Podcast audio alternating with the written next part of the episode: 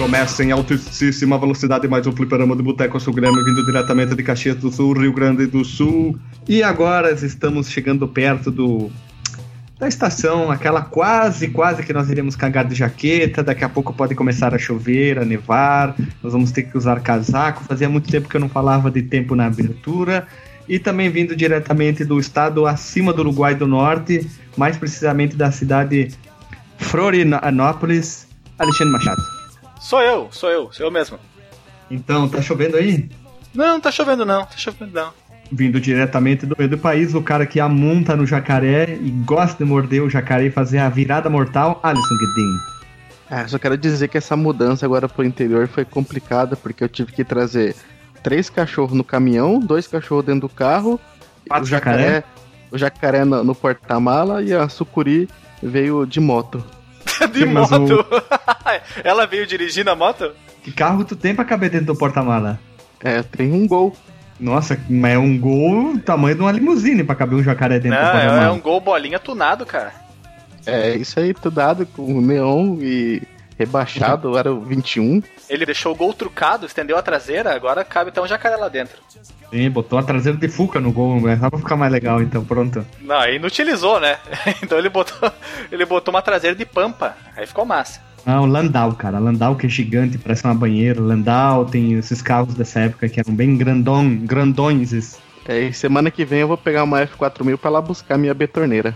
Ah, não. Eu pensei que tu ia de Kombi. Aquela, aquela Kombi clássica que tem uma rodela na frente, parece uma calota gigante, parece um pinelo na frente. Uma vez eu ia trabalhar num serviço de que eu, que eu ia ser motorista de Kombi. Eu não lembro o que, que eu ia fazer. Entregar Aí eu pão? falei, Ovo? não, eu não, eu não lembro o que, que era. Daí eu falei pro meu pai, meu pai falou, não, não faz isso não. Eu falei, por quê?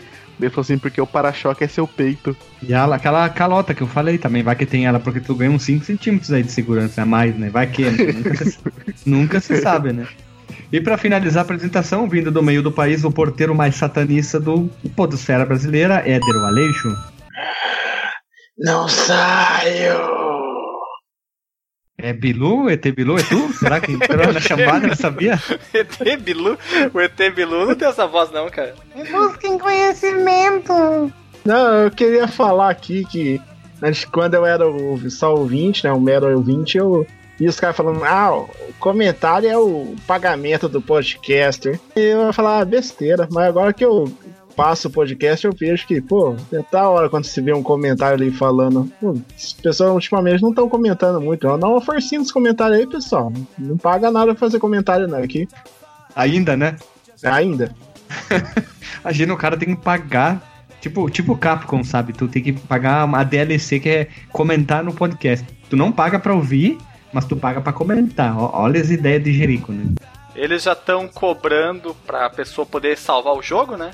Não, aí é a Konami, cara, com o Metal Gear Survivor. A Capcom é outra. Confundi, confundi com a capa, desculpa, desculpa, confundi. Mas a ideia é mesma, né? Ganhar dinheiro, né? É, a ideia é ser esdrúxula igual. Você, você pica fumo, vagabundo, é, é não tem o que fazer, né, cara? Alma de, alma de turco não, não, não tem, cara. Eu acho que essas empresas, os donos são turcos. Eu acho que vocês podiam explicar o que, que é esse negócio de pagar pra salvar, pra quem não gosta de Metal Gear, tipo eu. O novo Metal Gear, aquele sur, sur- survival, aquele que tá Metal saindo Gear pro que pessoal. não é Metal Gear, né? Que É, não mas- mas enfim. Kojima. Tem o nome. Enfim, vamos, sem- não vamos se prender a esse detalhe. Pra te ter um novo save, resumindo, tu tem que pagar. Entendeu? Você tem que comprar um novo slot. É, tu compra o slot, melhor essa definição. Ah, tipo, eu quero fazer um terceiro save, um quarto, um sexto save, tu paga por isso. Não é terceiro, quarto, sexto, é um segundo. Não, não, tô falando, tu quer ter mais espaço, tu vai pagar. Imagina a pessoa que teve a ideia. Isso é- Com certeza, sei lá, comeu cocô várias vezes pra ter uma ideia dessa. Que né? nada, foi promovido. As pessoas já estavam odiando o jogo por si só, porque era Metal Gear sem o Kojima. E ainda eles dão uma. Ah, É que nem capinar e pegar enxada e puxar com força nas canelas, arrancar os dedos, as unhas. Eu vi por cima as críticas falando que é um bom jogo, cara. Mas não é Metal Gear, né? Eles pegaram um jogo aí qualquer e botaram no Zumbi, Metal filho. Gear. Zumbi, o que, que zumbi tem a ver com Metal Gear? Essa ideia aí foi de algum consultor da Capcom, né? Não entendi a tua colocação. A ideia do pagar pra, pra ter outro slot foi um consultor da Capcom que. que Ou falou um cara que trabalhava na Capcom e foi pra Konami, pra salvar a Konami, né? É? Nunca se sabe. A EA tá com as ideias parecidas também, né? Quais são as ideias da EA que eu tô por fora? Microtransações. É, aquela história que deu do Battlefront 2 tá ali pra contar a história, né? Um- As pessoas odiaram o jogo, reclamaram, meteram o pau, e depois eles disseram que iam tirar todo o sistema de microtransações, as aspas que eu tô fazendo aqui, que ia ser uma coisa muito perfumaria, e depois ah, tu ia poder jogar, porque tu teria que ter jogar várias e várias, muitas horas, olha como eu falei, pra te conseguir 44 horas pra liberar É. o Luke e o Darth Vader. É, e outros personagens. Então, o que, que eles fizeram? Eles baixaram o, o número de horas, mas. Não, não, eles baixaram o número de pontos, mas pra te conseguir esses pontos, tu vai ter que jogar mais ainda, sabe? Eles só maquiaram a forma. Eles são. é, as pessoas que pensam isso aí, eles. Parece que eles querem que os fãs, os jogadores, odeiem as empresas. Parece que eles gostam, adoram sofrer ou receber reclamação, né?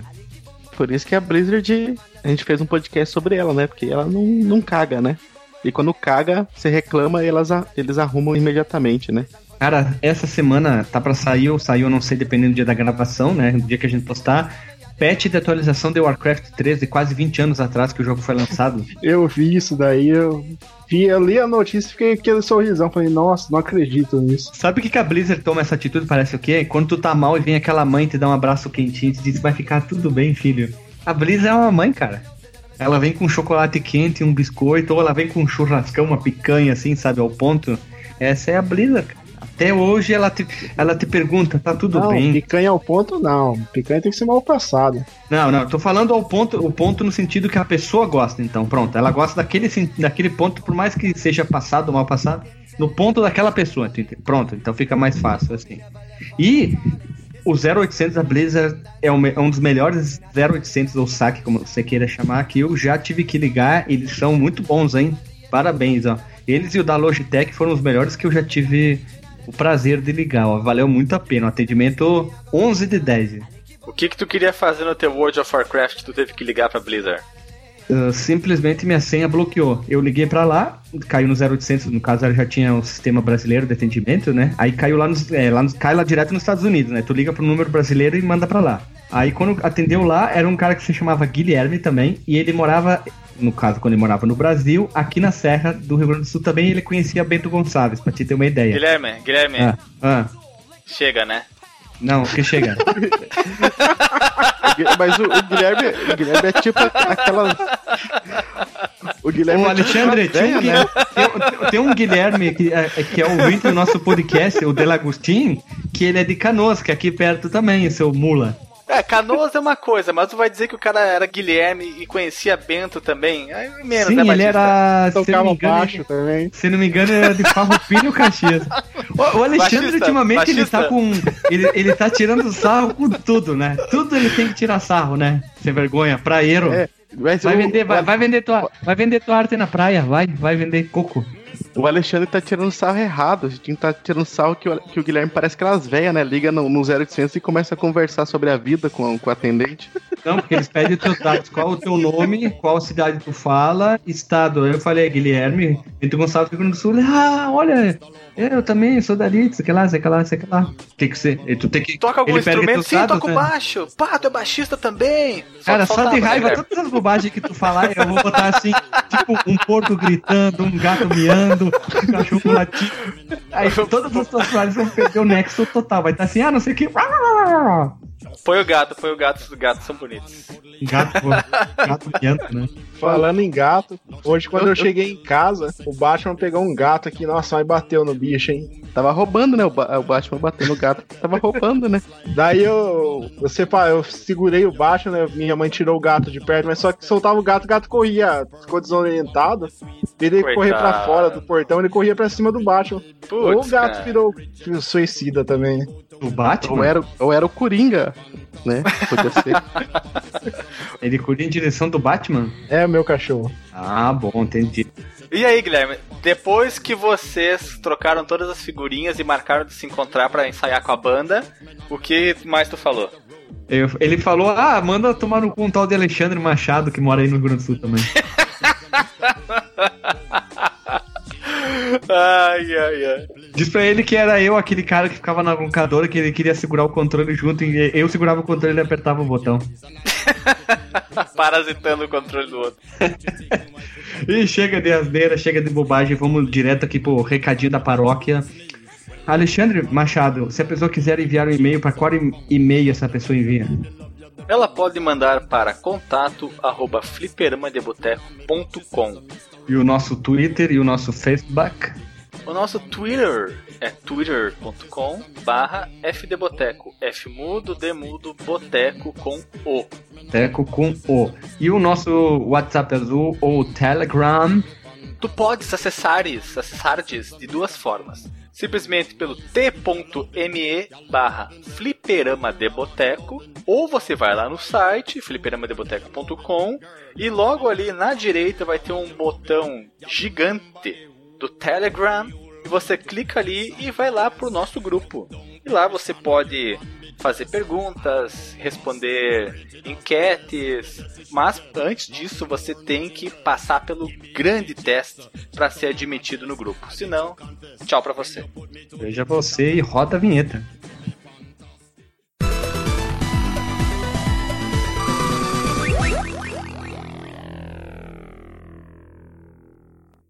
Voltamos, pessoas humanas, e o assunto de hoje é um assunto mais solto, no que a gente vai gerar uma conversa aqui, vamos ver quanto tempo vai dar, o que, no que, que vai dar.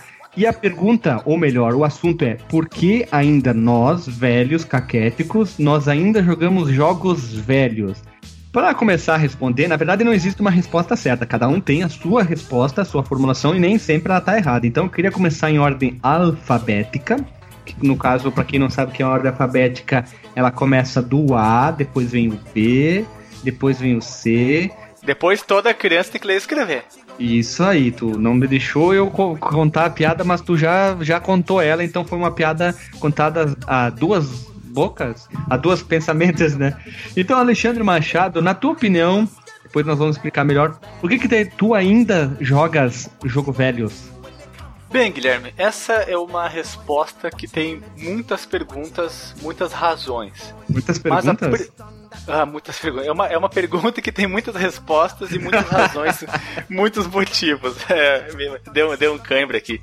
O principal motivo de eu ser um jogador de jogos antigos e não jogos novos é financeiro. Por que Boa financeiro? resposta. Pessoal, nos vemos até semana que vem. Um abraço e veja na bunda. É, por que financeiro? Bem, porque eu não tenho os consoles da geração atual. Na verdade, eu nunca tive um console de geração atual, porque eu nunca tive um videogame. Eu só fui ter meu primeiro videogame com 20 e poucos anos, quando eu comprei meu Play 2 e o Play 3 já estava na crista da onda. E depois disso, quando saiu o Play 4, eu comprei o meu Play 3. Na verdade, saiu o Play 4 Pro e eu comprei o meu Play 3 sabe-se lá quando que eu vá comprar um outro videogame de geração mais nova. Talvez as gerações mais novas nem venham a existir no futuro. Mas o fato é isso, Guilherme. Eu nunca tive dinheiro sobrando para comprar videogame. Sempre tinha o dinheiro muito contado e não tinha como separar uma parte dele para essa questão do lazer eletrônico, né? E isso remonta desde muito tempo atrás, quando, quando a gente era pequeno. Eu não sei nem se, vale a pena a gente entrar eh, aqui em toda a história do que me levou a, a ter um pensamento assim em relação a gastos ou com coisas que não são estritamente necessárias, apesar de ser divertido. Mas quem sabe mais pra frente eu fale isso. Só vou dar uma pincelada aqui sobre os motivos. E o segundo motivo é que eu não sou um grande jogador de videogame. Nunca fui, na verdade. Apesar Nós de eu sabemos, gostar. nós sabemos. Sabemos. Mas ah, tem um motivo. Como eu nunca tinha dinheiro para jogar na locadora, eu mais olhava do que jogava, eu acabei me contentando com, com essa situação porque eu não tinha a perspectiva de poder jogar. Era muito raro eu ter dinheiro para ir numa locadora e jogar uma hora, eu ou meu irmão. Porque a gente geralmente ia, juntos, né? Porque a mãe dava o dinheiro pros dois, porque senão dá problema, né? Tu dá dinheiro para um e o outro vê que o irmão ganhou e foi jogar videogame e o outro não jogou. Então, ou era os dois ou não era nenhum. E era muito raro isso acontecer. Eu até já contei aqui em programas passados as vezes em que a mãe deu o dinheiro para nós, para nós irmos na locadora. Então eu me acostumei a ficar só olhando a galera e me contentando com aquilo. Fazendo com que o fato de eu estar ali na locadora já fosse o suficiente, né, para eu apreciar os jogos. Eu me condicionei, essa é a palavra, a me satisfazer somente olhando. E as poucas vezes em que eu joguei, eu nem, eu nem sabia muito bem que jogo pegar, porque eu via tantos jogos da galera jogando e às vezes eu ficava meio em dúvida. E para não ter aquele risco de pegar um jogo que eu não gostava tanto, eu acabava, a maioria das vezes, optando pelos mesmos jogos. Então eu joguei muitas vezes poucos jogos. Joguei muito Top Gear, muito Mario Kart 64, até porque eu jogava com a galera do colégio, né? Joguei bastante o GoldenEye, quatro pessoas. Às vezes jogava de dois, mas era mais raro, era mais fácil jogar em quatro. Need for Speed 1 e 2 não foram muitos muitos jogos de locadora assim. Eu mais conheço o jogo de olhar o pessoal jogar em locadora. Então eu, isso foi ficando incutido em mim e eu não sentia a necessidade de eu jogar. Eu me satisfazia só com ver, porque eu não tinha, como eu falei, não tinha perspectiva de ter dinheiro para jogar. Seu então maldito não adianta... voyeur, né? então não, não adianta. Voyeur? Por que voyeur? Tu ficava voyeirando, olhando, olhando ah, tá, atrás, entendi. atrás da cortina e tu ficava É voyeur, voyeur. Vo, voyando, cara, tu tava voyando. Você tocando os caras jogando Top Gear. Para. E tu ali, ah, Top Gear. Cada arpejo era uma gloriosa. Então, eu até perdi a linha de raciocínio. Mas, o, mas foi isso. Não adiantava ficar me enganando, aquela ansiedade, sabe? Nossa, que vontade de jogar, que quero jogar, quero jogar. Não, eu fui me acalmando naturalmente, porque uh, não adiantava eu ficar ansioso, não adiantava eu alimentar esperanças, porque aquilo não tinha perspectivas de acontecer. E isso fez parte da minha formação como gastador de dinheiro. Para tudo que eu vou gastar o meu dinheiro, eu faço muitas ponderações. Eu realmente analiso se aquilo é necessário. Eu adoraria comprar uma série de coisas uh, de informática, de jogos, mas eu penso, é realmente necessário? Eu posso viver sem isso? É necessário, cara. É preciso. É, é necessário. e acabo desistindo da imensa maioria delas. Porque. Aí eu vou pro segundo motivo é que eu sou muito mais um consumidor de outros tipos de mídia do que de jogos eletrônicos. Eu Pornografia, mais... né? mulheres com pintos. mulheres com pintos. Eu sou consumidor de filmes e séries com muito mais. Cite o último filme que tu assistiu. Eu assisti. O último filme que eu Conan assisti. Conan o Bárbaro. Não, não, foi ontem que liberou o sinal do Telecine aqui no final de semana eu assisti o Exterminador do Futuro 1. Nossa, hein? Lançamento, hein? Ontem de, é, lançamento ontem de noite. E o último filme que eu tinha visto antes disso foi o, o Logan, que também tá liberado na TV. Lança... O último lançamento que tu viu foi o Logan, então? Isso, o último lançamento que eu vi foi o Logan. Exatamente. Olha só, e, e, e sério, que tu verdes bem rapidão aí, para deixar bem claro, então. Eu estou vendo uma série que eu comecei a ver dois, três anos atrás, junto com a Suelen, que nós gostamos demais, que em português se chama Sinfonia Insana e o nome em inglês é Mozart in the Jungle, que é sobre os membros da orquestra de Nova York. Tu já contou a... essa a história dessa série? É? Com a regência do, do fala Guilherme Del Toro. É o, o rapaz do Diário de Motocicleta. Acabei de esquecer o nome. Javier, não, não, ia falar Javier Bardem, olha só. Javier Bardem, não, não é. mas esses, esses, latinos aí são todos iguais mesmo, né? É, tudo, tudo é tudo esses nomes, paredes, né? Costelas, é a mesma Costela. coisa. Né? E, e para vocês terem uma ideia de como eu sou muito mais consumidor de outras mídias do que de jogos eletrônicos, eu joguei muito pouco no Play 3 desde que eu comprei ele, em comparação com o quanto de Netflix eu já consumi. Nós sabemos, nós sabemos, porque eu te adicionei no, no PS3, aí tu vai olhar lá o usuário do, do, do Alexandre lá, Netflix, tempo inteiro Netflix, Aí quando ele jogou, jogou duas, três coisinhas, liberou duas, três conquistas e já era, né, cara? Porque, pra não dizer que nem que não falei de flores, eu joguei bastante, bastante por meus padrões, né? Eu até tenho que recontinuar. O The Last of Us veio junto com o videogame, se eu não me engano. E muitos jogos, olha só, eu comprei o Play 3 pensando muito nos PS Classics, os clássicos do PlayStation 1, acredita? Eu tenho comprado muitos jogos antigos de PlayStation. Nunca jogou? Para jogar. Não, joguei, joguei. Por exemplo, eu tenho os Spyro The Dragon, eu tenho os Crash Bandicoot, Hercules Adventure, tenho Hércules da Disney, o Ridge Racer Type 4, um jogo fantástico, vale um cast maravilhoso. E que mais? Ah, o Bomberman 94 Turbo Graphics que tá lá nos Classics. Não sei por que Cargas d'Água, um jogo do TurboGrafx tá lá. Tem o Final Fight 3, daquela coletânea que tu falou, Double Impact. Muito boa, muito boa. Tenho também o Chronicles of Mistara, é isso? Shadow of Mistara. Dragon, Shadow. Isso, isso aí. Eu tenho eles comprados, mas eu tenho eu joguei basicamente só o Hit Racer, que eu amo de paixão, e o Bomberman, que é, gente, esse Bomberman, se vocês puderem, caso vocês tenham Play 3, comprem ele, vale muito a pena. Vocês não dizem que é um jogo de 8 bits ele é lindo como um jogo de Super Nintendo. o TurboGrafx é um videogame muito maluco, né? Nós falamos ele por cima na quarta geração, mas ele vale um cast inteiro só para ele, porque ele é uma, uma máquina interessantíssima. Então eu sou um consumidor muito mais de séries e filmes do que de jogos. E os então, jogos olha Play... só, tem que fazer uma observação então, Alexandre. Ah. a partir de semana que vem terá aberta a vaga para mais um, uma pessoa que quiser entrar aqui no, no podcast, porque o Alexandre tá saindo porque ele não joga, simplesmente. Né? então, eu, pessoal, mas, você que, que gosta tá, de gravar é que... podcast, sabe falar com a boca, não pela bunda? Você tem um microfone, você quiser entrar pro nosso podcast, tá aberto, né? Porque o Alexandre tá e saindo. E seu ele... currículo para contato, contato, contato e põe no assunto assim: currículo para participar deste currículo podcast gamer. para substituir o Alexandre que não joga nada. Qual que é a tua gamer tag? Nós vamos ver quantos jogos você já virou. isso, manda isso gamer tag.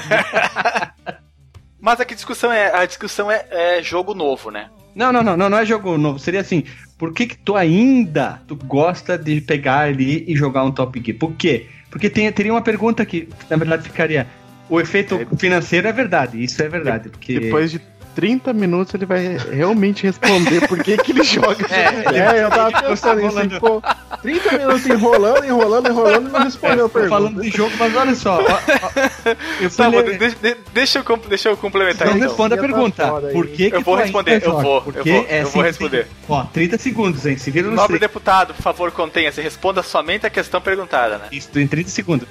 Porque esses jogos que nós falamos foram os jogos que eu vi na locadora, muito mais do que joguei, né, como eu falei, tanto da geração 16 bits, principalmente do Super Nintendo, muito do PlayStation, pouca coisa de Saturno na época e bastante Play 2 e bastante Dreamcast. Então essa foi a época que eu mais tive contato direto com videogames. Então os jogos dessa época me fascinam muito, cara. Eu gosto muito dos jogos da geração Play 1, porque nessa época eles ousavam. Eles faziam jogos, eles faziam jogos com uma temática diferente. Era um mundo novo, tava começando a exploração do mundo 3D. Então você poderia aplicar aquela a ideia que o desenvolvedor tinha, mas não podia pela limitação do hardware. Ele finalmente poderia fazer aquele jogo que ele tanto sonhava. Então nós vimos uma profusão de jogos muito diferentes do que nós tínhamos antes. O que, que nós tínhamos nos 16 bits? Tinha muito plataforma, né? Era basicamente jogo de plataforma, não, não tinha muita variedade, porque o videogame não permitia muito além daquilo. Mas quando os consoles poderosos surgiram, aí os desenvolvedores tinham como colocar em prática aqueles planos mirabolantes então aí surgiram grandes clássicos que permanecem até hoje, alguns sendo remasterizados inclusive para o PlayStation 4, como por exemplo o Crash Bandicoot, que é a prova melhor de que indubitavelmente a geração de 32 bits e se estendendo também até a, a, sexta geração Play 2 e Dreamcast foi a melhor geração dos videogames, não há dúvida. Se a gente vê a quantidade de remakes de jogos que nasceram naquela época e tiveram suas continuações nas gerações seguintes, vocês vão chegar à conclusão de que foi a geração que mais cativou os jogadores. Então, essa é a explicação. Os jogos apresentados no primeiro PlayStation e no Saturno e depois no Play 2 e Dreamcast eram jogos comparativamente com os de hoje muito mais legais. Hoje você tem muito mais o apelo gráfico pela maioria das produtoras do que uma coisa uh, inovadora. Aquilo que eles faziam na, no início da geração 3D, que era a experimentação. Hoje não tem mais tanto espaço para experimentação. Hoje o pessoal só quer fazer o quê? Quanto maior o mundo, melhor, né? Porque as pessoas elas querem um mundo gigantesco. Não acho que seja ruim, porque é legal, você pode explorar. Imagina você explorar todo mundo de Uncharted 3 e 4 ou de um Zelda da vida. Imagina, é um jogo que tem muitas horas se você gosta de exploração. mesmo que a campanha tenha terminado, você ainda pode voltar a explorar o jogo. Falando com meu amigo Diego, que ele é um jogador que tem todos os consoles do mundo, parece, pela quantidade de videogames que ele tem em casa. Ele tem o Pippin. Uh, da Apple não, também? Não tenho, não tenho. Ah, então ele não tem todos.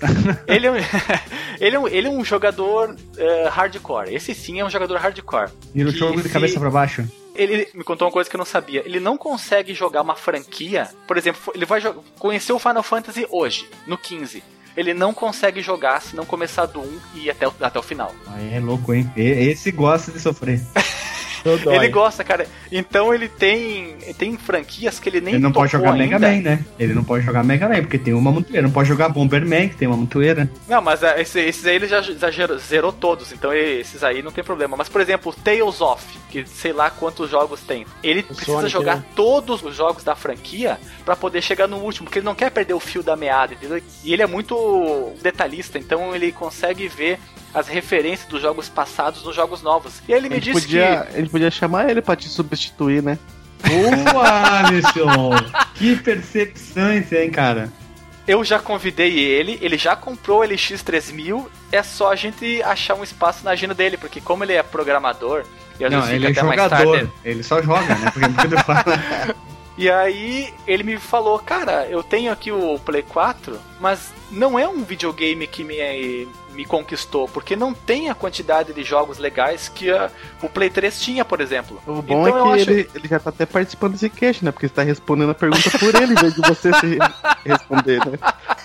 não são tantos os jogos também que me atraíram, cara, dessa geração Play 3 e 360. É, mas isso inclui Play 2, inclui Play 1, porque tem muita gente que fica preso em Sim, muita eu coisa. Tinha, eu, eu tinha um Play 2 e eu jogava muita coisa, mas eu jogava muita coisa de Play 1 no meu Play 2 eu sou muito apegado aos jogos da geração de 2 bits, cara. Eu acho que eles são, como eu falei, indubitavelmente os melhores jogos que foram feitos pela indústria. Claro, existem jogos que você pode dizer da, do, do Play 2, Play 3, Xbox 360 que são jogos fantásticos, são, mas para mim esse é o motivo de eu continuar jogando jogos antigos. Os novos não me atraem tanto, são muito poucos os jogos que me atraem tanto. Eu não compraria um videogame, não compraria um Play 4 agora, porque não tem tanto jogo assim que eu, que eu diga, putz, cara, eu vou gastar aí 1.800 reais pra jogar esses alguns poucos jogos. Por enquanto não, não, não, vale a pena. Aí você vê também o tamanho da biblioteca. A quantidade de jogos lançados a cada geração diminui, porque as desenvolvedoras elas estão seguindo uma fórmula que é muito manjada, cara. É que tá que nem o cinema, tá que nem o cinema. As ideias acabaram, então o que que faz? Faz remake, cara. Faz remake. É o que mais tem. O, o, o PS4 é o que mais está acontecendo. Mas eu já tô falando demais aqui, senão vai ficar um monólogo. Eu vou passar a palavra para vocês. Por que, que vocês continuam jogando jogos antigos? Ó, na verdade, tu falou, falou, falou, falou, falou, falou e falou da Netflix e do Diego, então vamos. Não respondeu, né? Tu claro ver, que respondi, pergunta... cara. Claro que respondi. Eu jogo jogos antigos porque a geração PlayStation e Saturno e, e Play 2 e Dreamcast são as gerações que apresentaram os jogos mais divertidos para mim. Esse é o motivo. Veja você. E ainda tu tem a cara de pau de gravar um podcast de jogos que tu não joga. Não, sem, sem todos, vergonha. A grande maioria dos jogos apresentados aqui eu realmente joguei. Eu diria que quase 100% deles. Só um que outro que eu joguei muito pouco, assim. Que eu fui meio vagabundo, sem vergonha e joguei muito pouco. Mas a, o resto virou três deles. Que a gente gravou Ah, aí virar tu pede demais, né, Guilherme? Vamos se respeitar, né? Cadê a gente joga até onde Põe dá. Põe game tag aqui na postagem pra gente ver, então, pra acessar, ver que todos os, os vários milhões de jogos que tu virou, então. Mas é isso, cara. Uh, 16 bits que eu convivi muito na locadora, mas mais ainda PlayStation para cima.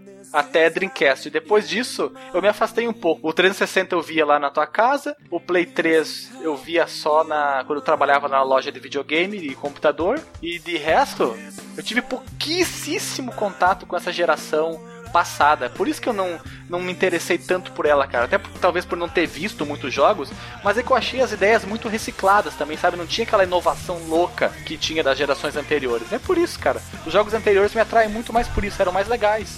Sucintamente falando, sucinto, por favor. Alisson, tu também, tu tem a mesma ideia que a pessoa, ou melhor, a pessoa Alisson, tu, vai falar agora, é questão financeira? É, de, em termos, sim, também é financeiro. Meu pai teve época que ele ganhou muito bem, ganhou bastante dinheiro e tal. Mas é, se não, não, não fosse algo que é, tivesse a ver com o jogo do Grêmio, é, pra, nós, pra, pra família não importava. Então, tipo, ele não comprava videogame. Tinha que dizer que o videogame era do Grêmio. Aí tu ganhava.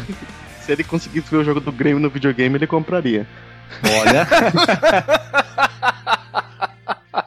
E então eu nunca tive videogame bom quando eu era criança, né? Até adolescente não, não tive videogame bom. Meu pai não comprava de jeito nenhum, mesmo eu implorando. E eu só via na casa dos outros ou no fliperão do tio Jairo. E então, tipo, eu nunca tive contato. É, nunca joguei tantos e tantos jogos assim. Nunca cheguei a, a zerar muitos jogos porque o tempo era limitado, né? Você tinha que pagar, ou você ia na casa de um amigo e, e quando ele deixava você pegar no controle, você jogava um pouco, a maioria das vezes você via só ele jogar. Então, quando eu comecei a crescer e eu consegui um computador, que foi muito, com muito esforço eu consegui um computador, aí eu comecei a jogar emulador e comecei a ter contato com os jogos que eu só via ou ouvia falar e nunca tinha zerado também. E comecei a jogar e esses jogos tipo me marcaram. Então tem milhares e milhares de jogos antigos que, que eu ainda tenho que jogar e eu jogo. E com o passar do tempo eu continuei fudido, né? Depois que eu fui morar sozinho, casei e tal, continuei fudido e só a única coisa que eu conseguia comprar mesmo era o computador, né? Felizmente eu consegui comprar esse computador que eu tenho agora, que eu consigo jogar os jogos de última geração no computador. Só que ainda tem o fator dinheiro. Porque é, se eu não recorrer à pirataria, eu não vou conseguir jogar com os jogos. E aí eu tenho que esperar sair na Steam mais barato para mim poder jogar. Um dos exemplos é o Fallout. O Fallout 4, eu confesso, eu joguei ele pirata quando ele saiu. E assim que ele baixou o preço, que tava 250 reais na Steam, tipo, foi um dos jogos que saiu muito caro na Steam. Saiu o valor de console, que já é uma coisa muito cara. Eu tive que esperar baixar o preço para me conseguir comprar. Então, tipo, eu tenho que batalhar para me conseguir comprar os jogos novos. Só que tem muito jogo antigo ainda que dá de 10 a 0 em, em jogos que estão saindo hoje. Até jogos é, clássicos ali que foram esquecidos, que pessoas pedem até hoje remakes ou pedem continuação, porque foi feito tipo obras de arte com, com o jogo. Um, um deles é, por exemplo, é, eu, eu vou falar em termos geral, não que eu digo, né? É tipo a série Mega Man. A série Mega Man, a galera, tipo, é alucinada pela série e a Capcom, tipo, cagou pro jogo, né? E quando lança, pelo menos quando lançava algum, outro, algum jogo do Mega Man novo, lançava, tipo, era umas porcaria. Eu lembro que um dos últimos que eu joguei, que foi do DS, era um tipo batalha tática. Era muito chato, assim, o jogo. Não tinha mais nada a ver com o que era a série, né? Então, é, é uma coisa que as próprias empresas de jogos estão é, deixando meio de lado, assim, ó. Então as próprias empresas de jogos estão deixando a desejar com, com as continuações ou, ou com não continuações dos, dos seus jogos antigos e, e para você poder se divertir você vai ter que jogar jogo antigo. Um dos exemplos que eu posso dar que eu jogo, que eu gosto muito de jogar é Pokémon, por exemplo, que eu acho que até o Eder vai concordar. Os Pokémons até a, a, a série ali do, do Game Boy, Game Boy Color, era muito mais legal do que é o, o Pokémon hoje em dia. A série do, do Pokémon no 3DS eu só joguei, só pra zerar, eu só, só zerei o X só. Os outros dois que saíram depois eu já não zerei. Eu não vou concordar com você, Alice, nessa. Eu tô jogando Ultra Sun aqui, tô acho, curtindo muito ele. O episódio RR tá muito da hora. Poder enfrentar os antigos treinadores, líder dos, da equipe Rocket. Pô, da hora essa parte do jogo. Mas você mas, prefere. Mas, esse... mas, pera, pera, isso não é um, isso é um jogo novo for ver, não, não se enquadra direitinho no nosso discutamento hoje, nossa discussão, porque assim, eu vou dar uma opinião própria. Eu não, não jogo jogo velho por questão financeira, depois eu vou explicar melhor o porquê. Eu, por que, que eu jogo jogo velho? Não é questão financeira, não é a primeira questão financeira. Tem uma explicação diferente da, da pautada aqui. Claro que tem muito jogo novo hoje bom para jo ser jogado, tipo Last of Us é um jogo bom, só que, sei lá, daqui a 10 anos ele vai entrar nessa esse mesmo critério que a gente tá falando hoje. Ele é um, vai se tornar um jogo velho, né? Vai se tornar um jogo antigo. Ah, eu vou passar a vez pro Éder, porque é a ordem ah, alfabética, antes, né? Antes de passar, posso só falar uma outra coisa? Um, um complemento também do porquê de jogar jogo antigo é, porque eu acho que tem. Acho que as temáticas eram muito mais abrangentes do que é hoje em dia, né? Hoje em dia vai mais pelo. Ah, o que que tá no hype hoje? Ah, hoje é, é zumbi. Vamos fazer zumbi, vamos todo mundo fazer jogo de zumbi. O que, que tá no hype hoje? É MOBA, vamos todo mundo fazer MOBA. Antigamente as empresas não estavam com essa ideia, né? Eles vão fazer o jogo que a gente quer fazer. E eles faziam o jogo, e por isso que é, os jogos eram bons, né? Hoje a competição de prender os jogadores online ainda mais, né? É, é tanta que sai muita porcaria, cara. Sai muito jogo ruim. Um, um dos exemplos é o, o Battlefield. Os primeiros Battlefields eram muito legais. Os que vieram depois de um tempo, até sair esse último, agora que meio que tá querendo trazer o que era o Battlefield antigamente, né? Os que saíram depois, é, não era. Ninguém falava tanto, ninguém é, entrava em discussão assim, por causa do jogo, que nem antigamente era. O Unreal também, o Unreal era uma coisa que a galera pirava jogando e tal. E hoje em dia lançaram, se eu não me engano, acho que o Unreal novo, não foi o, o Guilherme? Não. Foi qual que é? É um que parece um Unreal também. Foi o Doom 2016. Ah, o Doom, o Doom ele, ele, ele até chamou atenção, sim, porque. Chamou não. O Doom é um exemplo de o quê? A, na época eles lançaram do 1, do 2, aí teria o 3, aí demoraram para lançar o 3, e aí ficou naquela velha, tipo, Doom, Doom, Doom, Doom, aí teria o Doom 4, aí não teve, eles cancelaram, que seria um outro jogo, aí eles reviveram o Doom, mas aí se enquadra no quê? O Doom não é uma franquia nova, é uma franquia velha que tem gente que joga o que até hoje o Doom, o Doom 2, por causa do sistema do motor gráfico do Doom naquela época que usava o ZUAD. Então as pessoas consegue modificar, tem o Brutal Doom, tem o é agora Metal Doom, acho que é que eles trocam a trilha sonora original por versões heavy metal extremamente pesada das músicas originais. Mas essa é esse é o cerne da questão, Guilherme. É isso que eu quero chegar, porque as pessoas gostam do jogo até hoje. Porque, exemplo, tem jogo que é ruim, tem jogo que é bom. Eu vou te dar um, um outro exemplo: Call of Duty. Call of Duty, eu gosto dos primeiros, eu jogo até hoje, né? Gosto do primeiro, do segundo. Só que, que nem o Ghost, Vou pegar um exemplo, um, um qualquer. Eu peguei aqui. O pessoal compra, faz um monte de vídeo no YouTube, todos os maiores YouTubers fazem vídeo no YouTube, jogam as, as salas por três meses e pronto, larga o jogo. E já pulam pro próximo. Já pulam. O jogo, ele não tem mais aquela capacidade de segurar o jogador. Claro que não, jogos antigos não tinham online. Tu pega um jogo do Super NES, não tinha uma coisa online, mas tem gente que gosta de jogar até hoje. O que, que eu gosto de fazer até hoje? É jogar um jogo e procurar. Vamos ver como é que os caras fazem um speedrun do jogo. Ah, o cara virou tipo o máscara do Super NES. Eu tava vendo uma daqueles speedrun que são transmitidos ao vivo, que faz doação, que ajuda um monte de pessoas. O cara virou em 11 minutos o máscara do Super NES no level hard. Aí eu fui ver, ué, como é que os caras fazem isso? Porque os caras gostam do jogo até hoje, os caras são bons. E eles gostam que, de explorar coisas novas dos jogos velhos.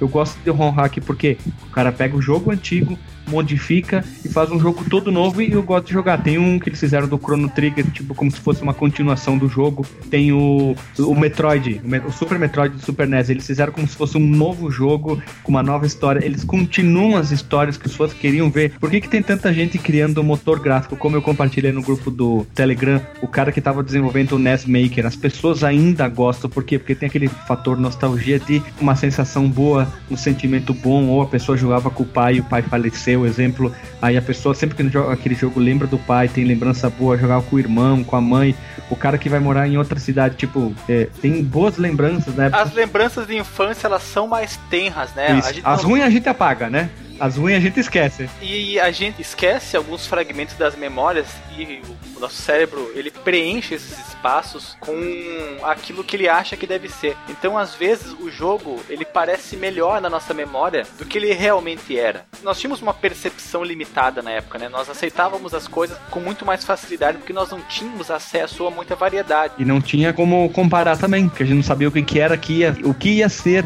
no futuro. A gente achava e aquilo era bom. E outra coisa que tu falou também. Nem pelo futuro, mas por ter a escassez de jogos à nossa disposição. Também. Então aquilo que você tinha, você dava muito mais valor porque era difícil, era raro. Era mais raro que os spinners. Então você tinha que aproveitar aquilo e extrair. Mesmo que o jogo fosse ruim, você acabava tendo uma memória boa de tanto que você jogava aquilo. Se fosse bom, melhor ainda, aquilo ficava gravado da melhor maneira possível na sua mente. Então é por isso que os jogos indies têm o visual pixelado, porque eram jogos da infância, foram jogos que marcaram, jogos que faziam a gurizada sair ansiosa da, fala faculdade, da escola, do colégio, para ir para casa jogar, almoçar correndo e ficar jogando. Aquilo ficou guardado nas mais tenras memórias desse pessoal. Então os, os programadores eles revivem isso, essa nostalgia, esse sentimento que os jogos da época traziam para eles, eles querem recolocar nesses jogos para que outras pessoas que tiveram a mesma experiência, os mesmos sentimentos, consigam reviver isso, reproduzem o visual pixelado, a, a, temática de plataforma, às vezes a semelhança entre os jogos daquela época, o estilo artístico,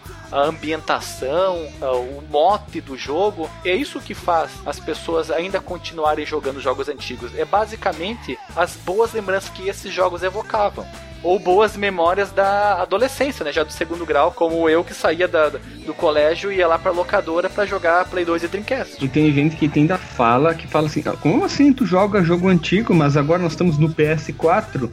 Eu acho Sabe que... quem que pode responder bem isso aí? Ah. Éder Aleixo, que ainda não é, quase é que eu tava pensando aqui comigo, se a reforma ortográfica colocou o G na frente do E, não chegou a minha vez de falar, né? Mas eu não tô ainda falando a minha, a minha resposta, eu tô dando umas observações, porque eu, eu odeio quando.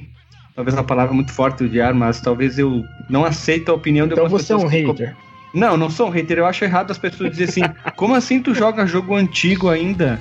se nós estamos no PS4, jogos do futuro. Eu, eu, volto naquela mesma coisa que eu falei. Tem muita franquia velha que sabia contar a história como ninguém. Que nem o primeiro Resident Evil é difícil de jogar até hoje. É bem complicado. Eu falei isso no podcast lá sobre jogos que envelheceram mal. Mas a história dele é eu eu adoro a história do Resident Evil. Eu adoro ler sobre coisas do Resident Evil, porque a história Na é foda. locadora, o Resident Evil era o jogo que reunia a galera em volta do, do cara que tava jogando. Porque até então, entre aspas, né, ninguém tinha jogado um jogo parecido com aquilo. Não, não que era 3D, mas tipo, tu tem que ir pra cá, tem que ir pra lá, fazer enigma. É, como eu falei, o 3D, um videogame potente, permitiu que os desenvolvedores finalmente colocassem aquelas ideias malucas e mirabolantes cinematográficas em forma de jogo. Eles estavam impedidos pela tecnologia dos videogames 16 bits. Então, o 32 bits. Ah, mas 16 bits também é potente, filho. Ah, Chrono Trigger tá aí pra contar a história, né? Contou uma história que até hoje os fãs então, ficam malucos. Mas né? também o Chrono Trigger é um caso à parte, né? Que foi feito pelo melhor time possível para fazer um jogo, fez o Chrono Trigger. Daí... Mas aí tu tá misturando as questões de avanço técnico com narrativa, arte e outras questões. Essas questões artísticas, o hardware ajuda muito, porque você pode, por exemplo, fazer um mundo 3D lindo. Imagina o Shadow of Colossus antes do Play 2 ficaria bem difícil. Até houve um protótipo pro Play 1. Oh, Já e pensou que o, o, Shadow of Colossus poderia ser feito no 16 bits e ia funcionar bem? Não sei, porque ele ia ser um jogo de plataforma como qualquer outro, cara. Não, ele entendeu? poderia ser um RPG, um RPG mais bem pensado, com uma outra for forma de atacar. Tipo, a visão como fosse um RPG normal.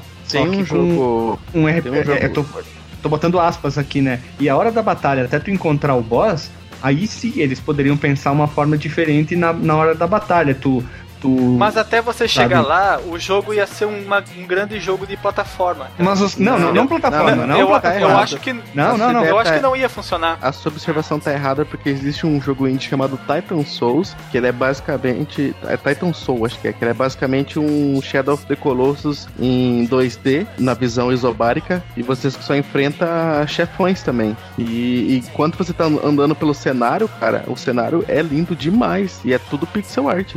Pergunta pra ti, Eder, tu que é o cara que mais joga entre nós, teu trabalho te proporciona, vou botar entre aspas, tu poder jogar mais do que nós. Então, é, já que tu joga bastante, tu leva o PSP, tu manda sempre foto ali no grupo, tá jogando alguma coisa, normalmente é um jogo bem velho, né? Às vezes dificilmente é alguma coisa nova. Por que que tu ainda jogas? Questão financeira ou por que que nem alguma coisa que eu falei de gostar mesmo de jogar? Então, Guilherme, questão financeira, eu não concordo com, com o Alisson e com o Alexandre, porque jogo antigo é caro pra caramba, é mais caro que jogo novo. Aí comprar uma fita Super Nintendo você vê os 400 conto. Ah, mas aí você vai estar tá partindo pro mundo do colecionismo que inflacionou os preços absurdamente. No Brasil que é só? antigo. Só no Brasil? Não, mas, mas, mas não, não, é uma onda mundial. Eu tava vendo tempo atrás um gráfico que mostrava um produto em específico, o salto do preço que ele teve a partir de 2012. Era lá embaixo no gráfico a linha de repente, eu não sei o que, que houve, cara, no mundo. Sei lá, alguma coisa aconteceu, mas o preço das coisas antigas explodiu, cara. Essa geração dos millennials descobriram que existia tecnologia antes deles nascerem e querem comprar tudo, só pode, cara, porque tudo ficou caríssimo. Ah, eu tenho que concordar com o Éder que se você for adquirir os originais dessas coisas antigas, aí fica realmente bem complicado. Mas dos antigos, como nós estamos acostumados a jogar através de emulador, aí fica bem mais barato, diria eu, né? Ao contrário de você, Alexandre, eu sempre tive o console da época, né? O meu foco no meu trabalho é conseguir dinheiro para comprar videogame. Só isso. Trabalha para comer e jogar videogame. É. Meu primeiro videogame que eu comprei com meu dinheiro foi o GameCube, que foi na época lá. Que eu tinha visto. O hipster do caralho, né? Meu amigo falou: Ó, oh, tem um, um, videogame da Nintendo que tem um Resident Evil novo, vai lá ver que você vê que é coisa. Aí na hora que eu vi aquele jogo, morri tão o cara da motosserra, falei: Eu preciso desse jogo. Daí Forninha trabalhei igual né? um desgraçado, consegui dinheiro e comprei meu GameCube. Tem até hoje? Tenho. Tu tem quantos jogos no teu GameCube? Quatro. Eu pensei que tu ia dizer, ó, 50. Ah, ok. o Game, é, GameCube, cara, dá pra desbloquear bem, cara. Dá pra desbloquear, fazer o TEDEL, que nem o primeiro Xbox, que é um dos melhores que tem pra desbloquear e botar ROM. Depois que eu comprei o GameCube, eu comprei o computador e fiquei meio de fora do, da onda de videogame, que eu conheci o maldito World of Warcraft. Daí depois que eu consegui sair do World of Warcraft, eu comprei meu Play 3 bem no finalzinho da geração, mas ainda tava, na, tava vivo, né? Aí eu comprei os par de jogo e mesmo assim o, esse jogo antigo dele também, os que lançou logo no começo, como Red Dead Redemption, o Demon Souls, Dark Souls, eu entrei nesse mundo aí dos Souls. Depois eu vim comprar meu PS4 e, e eu não concordo com isso que vocês falar aqui que o jogo antigo é melhor, que tem muita coisa boa. Vocês, eu acho que não chegaram a jogar o Horizon Zero Dawn, o Witcher 3, que é, que é jogo fantástico, nem se compara com o jogo antigo. Eu concordo contigo, mas se você pegar comparativamente o tamanho da biblioteca do Play 2 e do Play 1, você vai ter em porcentagem muito mais jogos que eram ótimos e muito bons do que você tem hoje com a biblioteca do Xbox One e do, e do, PlayStation 4. A proporção de, não de quantidade, mas a quantidade de realmente de jogo bom que era lançado antigamente com a de hoje, se tu for botar um, um comparativo gráfico, é assim: é um ângulo de 10 graus para baixo, assim, ó, voando, porque a qualidade antigamente era melhor do que hoje. Não o visual, gráfico, história. Os jogos mas a quantidade. Era, era rápido, né? Não é igual os jogos não, de hoje em dia, não, o GTA não, que você nem... joga 800 horas. Né? Não, mas não é nem isso. Acaba. Eles conseguiam produzir mais jogos, mas eram melhores. E até hoje são bons e a pessoa fica fazendo remake, reboot. E o Tedel, a, a Sony tá aí para contar isso, né? Fala mal da, da, da Microsoft que faz o retrocompatibilidade e eles ficam lançando remake e remaster a dar com pau, né? Mas ali tá para contar a história. O Ico e o Shadow of Colossus são do PS2, como o Alexandre falou. Não precisa falar mais nada, né? Que depois foi a quantidade de jogo bom, de bom que era lançado por ano foi caindo, caindo, caindo, caindo, caindo. Tu pega esses maiores é, sites de, de, jogos, tu vai vendo, pega grandes lançamentos, muitos têm notas baixíssimas, baixíssimas, é só metendo pau, pau, e tem poucos que são notas altas. Então, mas mesmo com os videogames da, da geração atual, eu ainda tenho os videogames antigos que eu compro, que nem quando Play, na época do Play 3 eu comprei meu Super Nintendo, o sorriso que eu fiquei na cara quando eu comprei meu Super Nintendo, de satisfação de poder jogar o videogame que eu jogava quando era criança, não tem comparação. Fui muito mais, mais feliz comprando o Super Nintendo do que o PS3. Faz lembrar aquele tempo bom que não falta nunca mais, né? Daí, até quando eu comprei meu Mega Drive eu fiquei meio feliz na época. Ó o rancor. Chegou a comprar um Mega Drive, ainda eu tem Eu tenho ele? um Mega Drive. Quantos cartuchos tu tem? Nenhum. Tenho um, um Sonic Spinball. Olha, só por isso, né? Tu tem um jogo que é ruim, né? aí, aí, tu tem a possibilidade, Éder, de no teu trabalho jogar videogame. Porque tu tem um portátil. E o que que tu joga no teu portátil? Outra coisa que me faz jogar jogo antigo é a praticidade também, né? Que eu tenho 3DS e o PSP. O 3DS eu tenho meio medo de levar pro trabalho e ser roubado, né? O PSP tá meio que pode roubar que não dá nada, não, não vai ser grande perda. Mas eu jogo praticamente todo mês eu tenho que zerar o Resident Evil 2, cenário A e B com o Leon e com a Claire. Senão não, o mês não vale. Meu Deus do céu. Mas o que te leva a jogar os jogos antigos é o, o mesmo que motiva eu, Alice e Guilherme? É a nostalgia pelos bons momentos que tu passou jogando a geração 32 e 16 bits? Isso, lembrar aquela época, né? Quando era mais difícil jogar as coisas, quando que nem quando eu ganhei meu Super Nintendo meu pai, veio com o Super Mario World da Playtronic. Meu irmão foi e trocou pelo Bubsy 2, que é um jogo que eu odeio por causa Nossa disso. Nossa senhora, que cagada que foi. Daí eu consegui trocar esse Bubsy 2 por Super Turrican, que é um jogo que ninguém conhecia e eu gostava eu tanto tenho. daquele jogo. Eu tenho. Olha aí. Eu tenho, no, eu tenho no Game Boy Color. Ah, mas isso não é o Super Turrican. Ele é parente do Mega Turrican do Mega Drive? É, é o do Mega é Mega por causa de ser Mega Drive e do Super é Super. Olha só que interessante. Aí eu faço a pergunta para ti, Éder. Tu concorda com o meu amigo Diego de que o PlayStation 4 não apresenta jogos que motivem a comprar um videogame tanto quanto o PlayStation 3 apresentava? Ou o PlayStation 2? Discordo. Explane, explane. Tem muito jogo bom no PS4. City 20. Vamos lá. Deixa eu abrir a minha. Ó, oh, chamando Porque, a xincha. Não, eu não tô lá. chamando na xincha. Mas olha só, eu vou te dar um exemplo no Zanted que tu se prepara pra fazer a lista. Olha, se a pessoa for comprar. O cara for comprar um Play 3 hoje, vai ter uma gama gigante. Eu não vou comparar com o Super Nintendo. O problema é que nem eu não comprei o, o PS4 e o, o, Xbox One porque eu já depois eu vou responder. Mas vamos lá. Detalhe, tem que ser exclusivo, hein? Tá, calma aí, tô ligando aqui meu PS4 eu, eu, pra ver que eu tenho na biblioteca. Eu sei, assim, pouquíssimos jogos que, que eu gostaria de jogar hoje, assim, tipo, é bem baixo, assim, oh, então eu não... Vou começar. Horizon Zero Dawn, Until Dawn. Ah, não jogaria? Vamos, Bloodborne, The Evil... Ah, esse não é exclusivo. The Evil Within tem pro Xbox também? Depois dois. É, deixa eu ver os... Resident tem pros dois também. Me diz o que tu tem no teu Play 4 aí. Bloodborne, Dark Souls 2, Scholar of the First Sin, Darksiders 2. Não, mas Doom, daí não conta. Esse não conta. Horizon Zero Dawn, Life is Strange, Deus Ex, Mankind Divine, Infamous Second Son, Just Cause 3, Kinect, Lords of Fallen, Metal Gear 5. Pro, pro Xbox também. O Senseiya Soldier Souls, The Ordem 1886. Eu acho que compensa sim. Tem muito jogo bom. Witcher, Doom, Metal Gear, eu entendo o que o Guilherme tava. A pergunta do Guilherme, até o Alexandre também dá chilique. é, é, o, Guilherme, o Guilherme quer saber exatamente, tipo, compensa eu comprar um Play 4 agora para mim jogar os exclusivos do Play 4? Isso que ele quer saber, entendeu? Tipo, é o mesmo pensamento que eu tenho.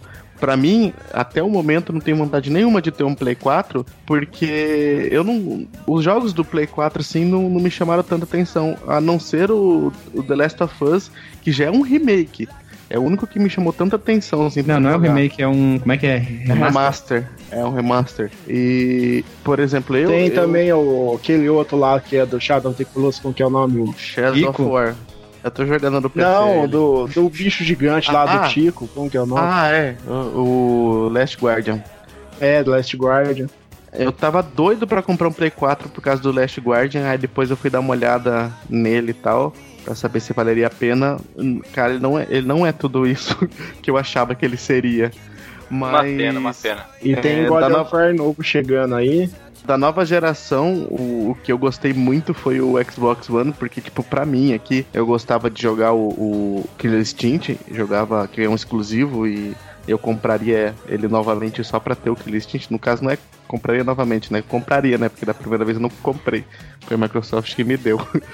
E dessa, e dessa nova geração, cara, o único console que me chama muita atenção pra comprar mesmo, assim, gastar dinheiro, é o Switch. Porque eu. Concordo contigo, Alisson. Porque eu, eu tenho a impressão. Eu... Desculpe, continue. Porque os exclusivos da Nintendo eu acho que é muito mais legal do que os exclusivos das outras empresas. Sabe por quê?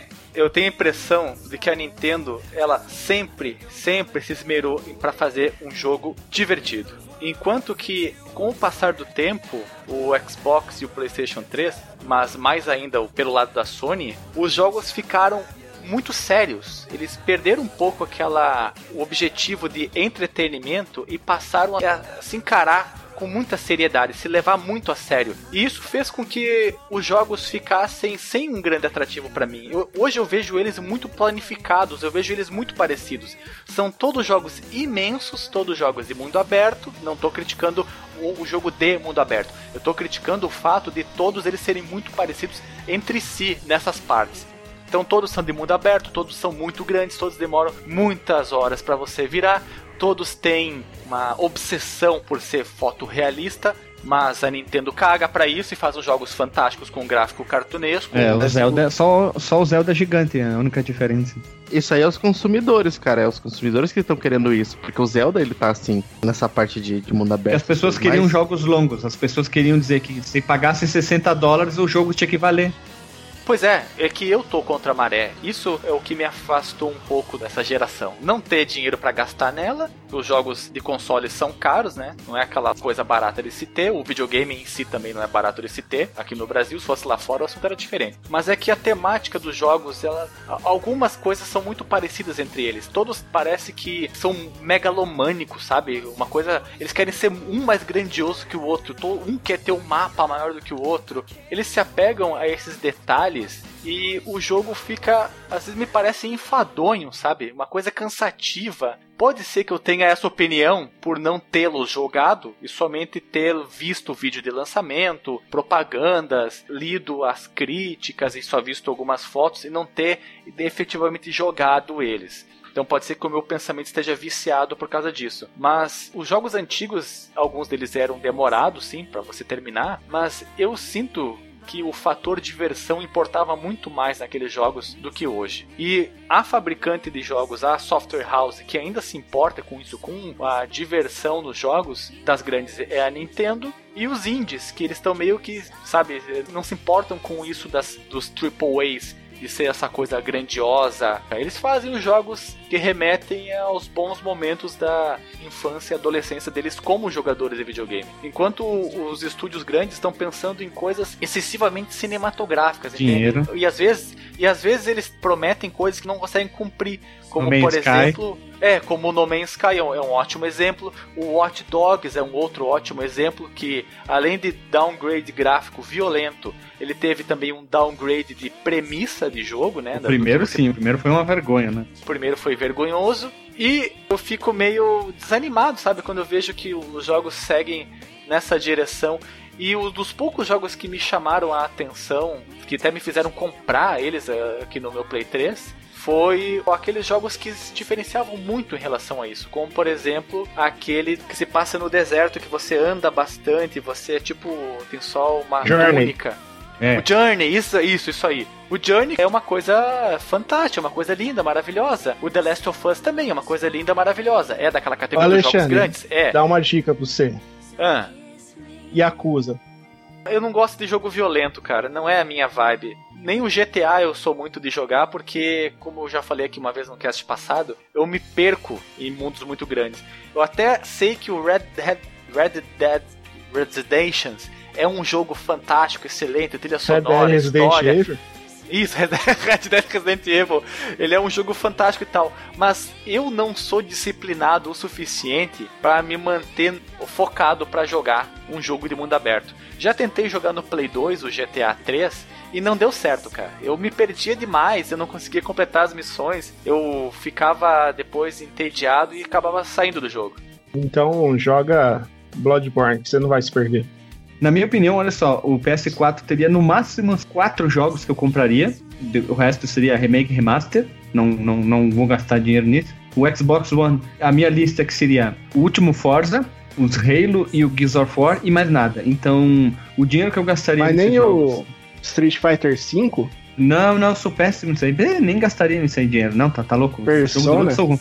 Não, não, esse jogo de luta eu sou, sou horrível. Persona eu acho o jogo muito chato. Esse jogo de, de vida aí, essas coisas, bah, eu acho um pé no saco. Que bom quem, quem tem gente que gosta, acha massa, mas eu acho uma porcaria. Nunca perderia meu tempo jogando isso aí. Eu não Então, gostei seria- do, do Street Fighter V, eu prefiro muito mais o Ultra 4. Então não, não vou comprar um console que vai dar no mínimo dois mil reais, dependendo do modelo, né? Eu queria o, o X mesmo, porque eu sou idiota, burro, né? Então gastaria uma fortuna que eu prefiro pegar esse dinheiro e comprar jogos velhos, tipo do PS3, que eu consigo até por 10 pila usado, e ainda vai sobrar dinheiro e eu vou continuar me divertindo como eu tô até hoje, pegando o jogo velho no PS3 ou no 360 e jogando e me divertindo ainda no, no Super Nintendo. E aquilo que eu, que eu queria falar agora, eu jogo jogo velho porque é mais fácil de jogar do que jogo novo. Tipo, tem emulador, tu pode, tipo, no PSP ele emula uma montoeira de coisa, dá pra ir até a geração do PS1, quase o PS2, como o Alexandre falou, por causa das franquias. O PS2 dá pra jogar emulador também. O 360 dá pra jogar emulador também, já que eu tenho RGH. É muito mais fácil, dá pra ter acesso a todos os jogos que eu via nas revistas e eu sonhava se era bom ou se era ruim. Muitos eu me decepcionei achando que era bom e é muito ruim. E fora a nostalgia, aquela sensação de quando a gente era criança, como o Eder falou, daquela sensação que a gente tinha e não vai voltar nunca mais, quando a gente era só vagabundo, não fazia nada, ficava jogando videogame, era uma época boa e a gente sente saudade e a nostalgia fica ligado a isso, fica preso à música, fica preso a momentos, tem várias coisas que as pessoas têm com perfume. Juntar com... uns amiguinhos para jogar tudo. É, e depois casa. tu não tem mais contato com aqueles amigos, tu não sabe para cada um que um, cada um que fim levou, sabe? Que, será que a pessoa tá viva, tá morta? A gente passou tantos dias, semanas jogando junto tais jogos, se divertindo, conversando sobre aquilo, e hoje tu não sabe que fim levou aquela pessoa. E, tipo, eu tenho memórias muito boas com o Street of Rage do Mega Drive, do Final Fight, do Chrono jogando. Eu ainda tenho lembranças de jogar Chrono Trigger no verão, comendo o sanduíche que a minha mãe fazia, um suco natural de laranja. Eu tenho essas lembranças até hoje. Tá vendo, cara? Esse tipo de memória é imbatível. Não tem como você concorrer contra isso. Vocês querem ver um termômetro factível, uma coisa que vocês podem ver? É todo console portátil que a Nintendo lança ou que a Sony lançava, não lança mais. O que que a galera tava louca, sempre querendo fazer? Conseguir um desbloqueio para instalar Homebrew, que levava o quê? Instalar emuladores para jogar o quê? Jogos de Super Nintendo, Mega Drive e PlayStation. Sempre a mesma coisa, né? Esses jogos, eles são imbatíveis. A memória boa é tão grande, é tão insuperável prazer que esses jogos proporcionaram comparado com hoje, que não há o que seja feito hoje que consiga batê-los.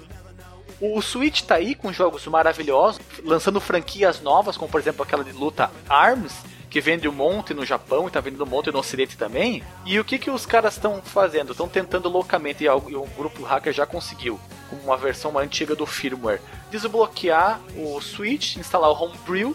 E o que que os caras vão fazer? Instalar emulador para jogar Super Nintendo. Dois palitos, cara. Dois palitos. Esse é o melhor diagnóstico. E o SNES Mini e o NES Mini. Tá aí para contar a história, não precisa, não precisa falar mais nada.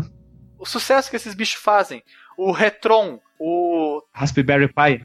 O Raspberry. Eles fazem essas maquininhas e só joga Super Nintendo, Mega Drive, PlayStation. É imbatível, cara. Não tem como você concorrer contra isso. E eu vou fazer uma pergunta pro Eder agora que o Eder tem o Play 4. Eder, se você pudesse hum. escolher um Play 4 e um Play 3 para ter pra vida inteira, qual você teria? Eu já tenho os dois. Suponhamos que você não tenha. Você é um cara que tem que escolher. O teu pai disse: tu quer um ou tu quer esse aqui? Com toda a biblioteca? Com toda a biblioteca, Play 4 e Play 3. Mas eu jogando sozinho ou vou ter outra pessoa para jogar comigo? Aí depende de ti, né? Você vai ter aquela vizinha, aquela Ana Paula lá e tal. ah, só joga né? Mario. Então, Play 4, geração passada, videogame antigo, lançado em 2006, que tá fazendo agora 12 anos. Play 3, desculpa, e o Play 4 lançado em 2012. Eu ficaria de Play 4.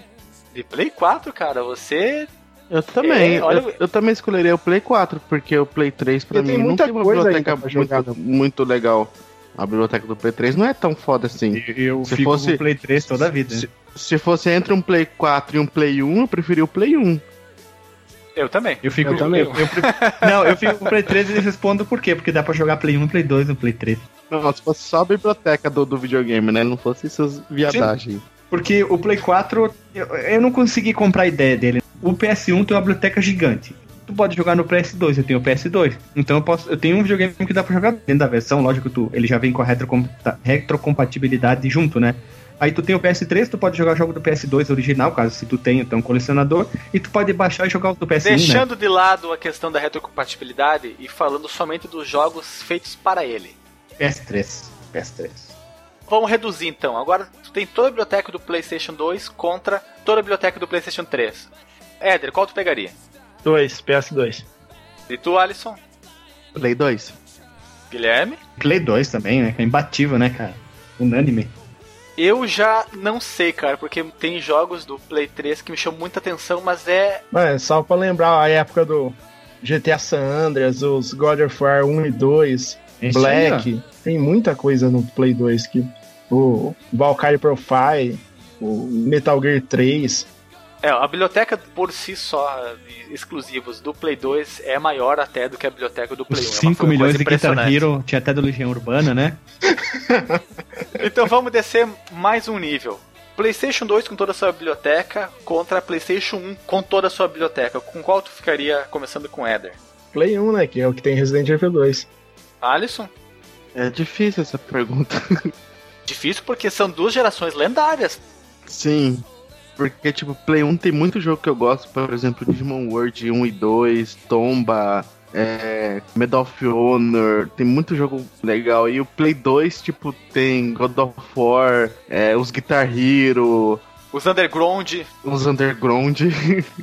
então, cara, é, essa, essa é difícil, cara. Eu não sei, cara. Eu não, eu não, não consigo escolher. Tem que pensar, tem que pensar aí. Então, quando tu pensa, aí o Guilherme responde. PS1, porque eu sempre quis ter um PS1 na época eu tinha um amigo do colégio que tinha, e eu adorava, e eu adoro até hoje aquele primeiro modelo do PS1, eu acho um dos videogames mais lindos da história. E eu tenho boas lembranças, apesar de ter um monte de jogo feio pra caramba. PS1, PS1 é, é, pode ter muito jogo melhor no PS2, mas eu tenho um carinho maior pelo biblioteca do PS1. Eu também escolheria PS1 contra PS2 e PS2 contra PS3, eu escolheria PS2 também. E agora eu vou fazer uma pergunta que não sei se ela é válida, tamanha disparidade, mas Super Nintendo ou PlayStation 1? Super Nintendo toda a Super vida. Super Nintendo. Super Nintendo, fiquei surpreendido agora. É Nintendo ou nada. É, obrigado, Ed. Obrigado, obrigado. obrigado e tu, Ed. Alisson? Eu ficaria com o Play 1 porque eu tive muito mais contato com o Play 1 do que com o Super Nintendo. Viu? É um efeito então, que nostalgia, porque tu tem um. É. O, a tua afeição com ele é, é maior que o outro, é, né? É tu não tá. Tu não desmerece o, ainda, né? Tu não desmerece o controle. Tu apenas tu tem melhor lembrança, mais apego, tu jogou mais, então tu gosta. Na, não, na verdade, gosta é, mais, né? É, a maioria do, do, dos jogos que eu, do, do Play 1 eu gosto mais do que os jogos do Super Nintendo, né? Apesar que tem um monte de jogos do Super Nintendo que eu acho legal que eu não zerei ainda, tipo Secret, Secret of Mana, Chrono Trigger. Zelda, tem muito jogo que eu não zerei ainda no Super Nintendo, mas cara, tipo, tem muito jogo no Play 1 ainda que é, eu prefiro ainda.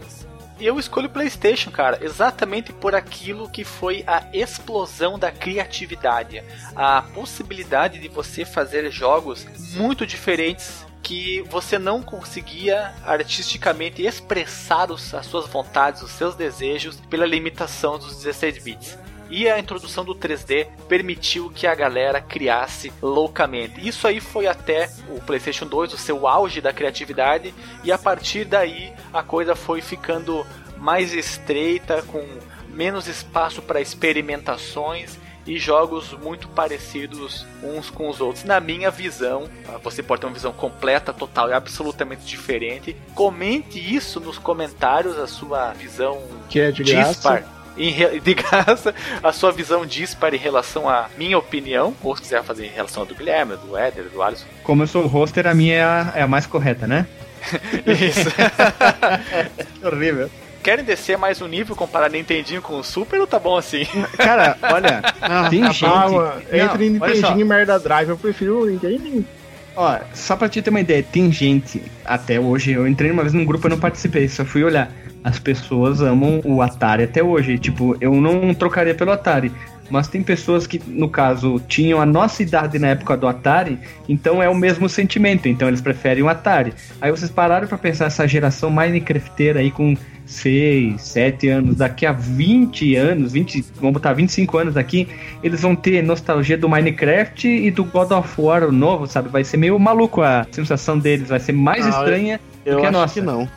Eu acho que não, não, porque o nível da molecada de hoje agora é tipo, até joga esses joguinhos aí, mas é tablet e celular. Que não, não, eu tô falando mais. do videogame. Finge que as pessoas que jogam mesmo, as pessoas que estão jogando videogame, tipo, o pai tem, e tem 6, 7 anos, bem novinho, tô pegando. Eles estão jogando Minecraft e o novo God of War. São bem extremos, né? Um que tem um gráfico como se fosse jogo lá dos anos 90 e um bem atual com partículas que parecem realmente um, de verdade, a movimentação do personagem, a voz, a, coisas lindíssimas. Eu achei muito bonito o jogo. Aí eles vão ter nostalgia bar, lembra quando a gente jogava o God of War? E muitos vão achar que é o primeiro, né? Porque nunca não tinham visto mas então, é porque não tem como fazer essa comparação com hoje em dia, porque, digamos assim, ó, eu vejo crianças, tipo, é, filhos de, de amigos meus aí que tem entre 8 e 10 anos que joga é, videogame e tal, essas coisas, mas eles jogam muito celular e tablet ou joga muito do que o youtuber fala. Então não vai mais ter a mesma coisa que a gente tinha com videogame de antigamente. Então não tem mais como fazer essa comparação com essa nova geração. Até porque, tipo, você vai ver as pessoas que estão discutindo na internet, geralmente, é só gente velha, cara. Ninguém, ninguém novo tá discutindo na internet sobre tal jogo e tal jogo, sobre o aspecto disso e aquilo, que era uma coisa que a gente já fazia quando a gente era moleque. Os moleques de hoje em dia não estão, eles estão falando do youtuber, do, do Castanhari, do Felipe Neto, do, do cu da, da do caralho, eles não estão nem aí mais agora para pro jogo em si, que nem a gente tinha isso. Cara, eles vão ter sim, eles vão ter nostalgia ah, do Mano Monarca, cara. Mano Monarca e nostalgia. Né? Mano Monarca. Porque hoje em dia é muito a informação, os dados, tudo assim fácil. As pessoas nem pensam muito, já tem tudo. Na nossa época, a gente pesquisar um jogo, tinha que pegar a revista, é aquela luta para pegar a revista, juntar dinheiro para comprar a revista, para pesquisar, daí vai ver a revista, nem falava do jogo, você tinha que ir atrás de outra revista pegar. Hoje em dia o cara tá lá, pesquisa no Google, opa, fala do Horizon Zero Dawn, já vai falar todo o jogo, todo detonado, todas as conquistas, como fazer tudo. Na nossa época, não. Tinha que ralar para aprender as coisas. Né? A gente tem um valor sentimental muito maior dos jogos antigos por causa disso. Que é a luta que a gente teve para aprender aquele jogo. E não veio de mão beijada. É, ainda mais lembrando da barreira linguística, né? Porque os jogos que a gente jogava, alguns eram inclusive em japonês. Então ficava muito mais difícil para você entender a história, né? Final Fantasy IX japonês. Cheguei no segundo CD. Nossa, o Éder, é, esse, esse era pirado mesmo. Os Final Fantasy japonês tá louco. Mas que, que, diferença tinha em japonês ou inglês? eu não sabia porra nenhuma dos dois e jogar os. Ah, que em inglês pelo menos você consegue ler alguma coisa. japonês é risquinho, risquinho quadrado. Você vai saber que merda que é aquilo. Tu sabe o start, o play, o pause, né? E assim vai. É, tu sabia, podia saber algumas palavras-chave em inglês pela proximidade. Na época ainda da Escócia tinha aquele dicionário inglês-português verdinho.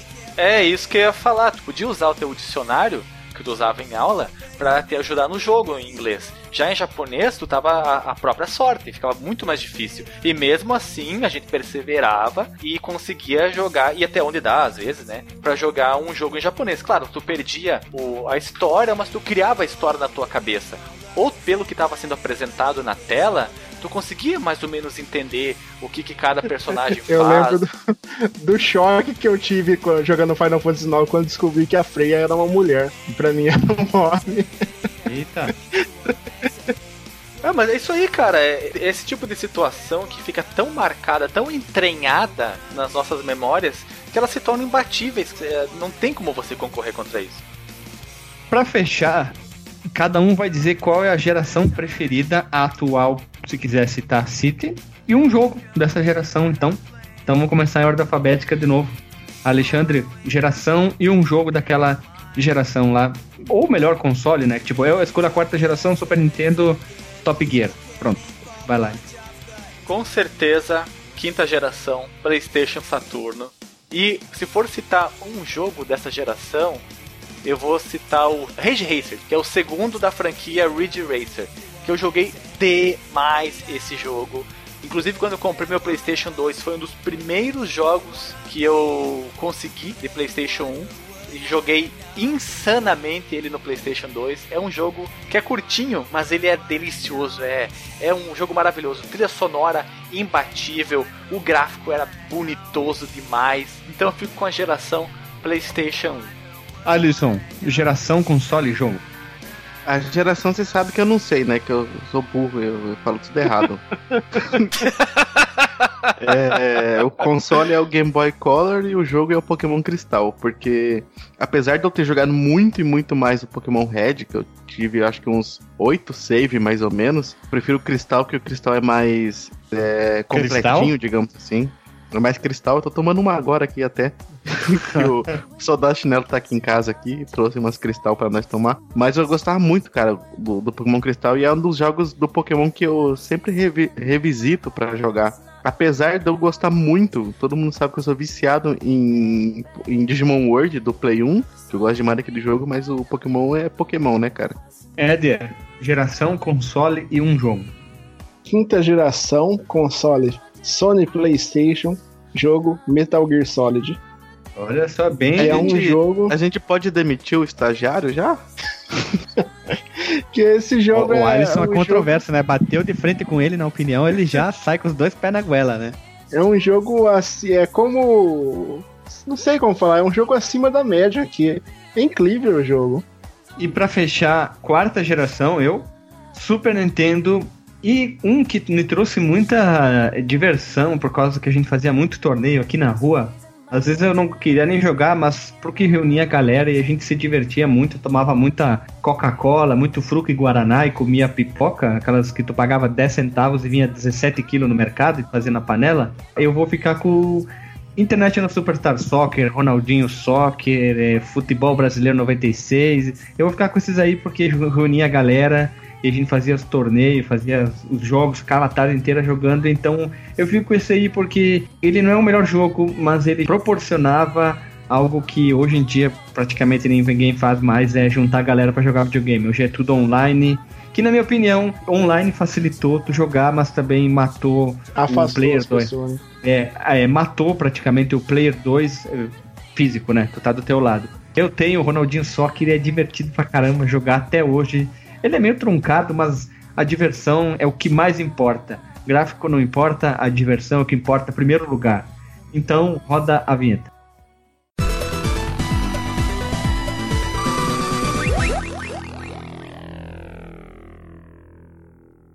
Voltamos depois da vinheta pro disclaimer. Esse podcast era para ser bem curto, para vocês terem uma ideia, e tá bem longo e é legal porque a gente teve várias discursões, discursões esse nós achamos que não teríamos muito o que dizer sobre o porquê a gente joga jogo antigo. Mas, pelo visto, foi o contrário. Né? Dois vai saber, nunca se sabe, né? Vamos lá, Alexandre, qual o teu disclaimer? Tu já respondeu antes a pergunta que seria qual geração, então qual o teu disclaimer porque, antes de fechar, esse, esse podcast faz parte da história do videogame, né? A gente tá vindo primeira geração, segunda geração, terceira geração, a gente vai começar os spin-off e esse aqui é, é um dos spin-off da história dos videogames. Não deixa de ser um, né? Logo a gente vai ter um, alguns que já pautas já estão prontos. Então vai lá, Alexandre. O que eu tenho a dizer em relação a hoje é que uma pena que o time não está completo, uma pena que o Marcos não pôde gravar conosco, que com certeza ele também ia falar umas palavras muito bonitas ia ser mais sucinto do que eu, ia conseguir condensar melhor. Eu acho que ele ia escolher qual console. Ah, não sei, cara. Não sei o que ele jogava lá na aldeia dele. o Zibo. Né, não é, não é, o hipster aqui é tu, nem vem, Eder. Mas eu não tenho Zibo, eu nem sabia que era um Zibo. Não tinha. O Zibo, meu Deus. O assunto rendeu muito, cara. Fiquei surpreendido com a quantidade de considerações que a gente mostrou de por que, que os jogos antigos são os jogos que a gente mais joga.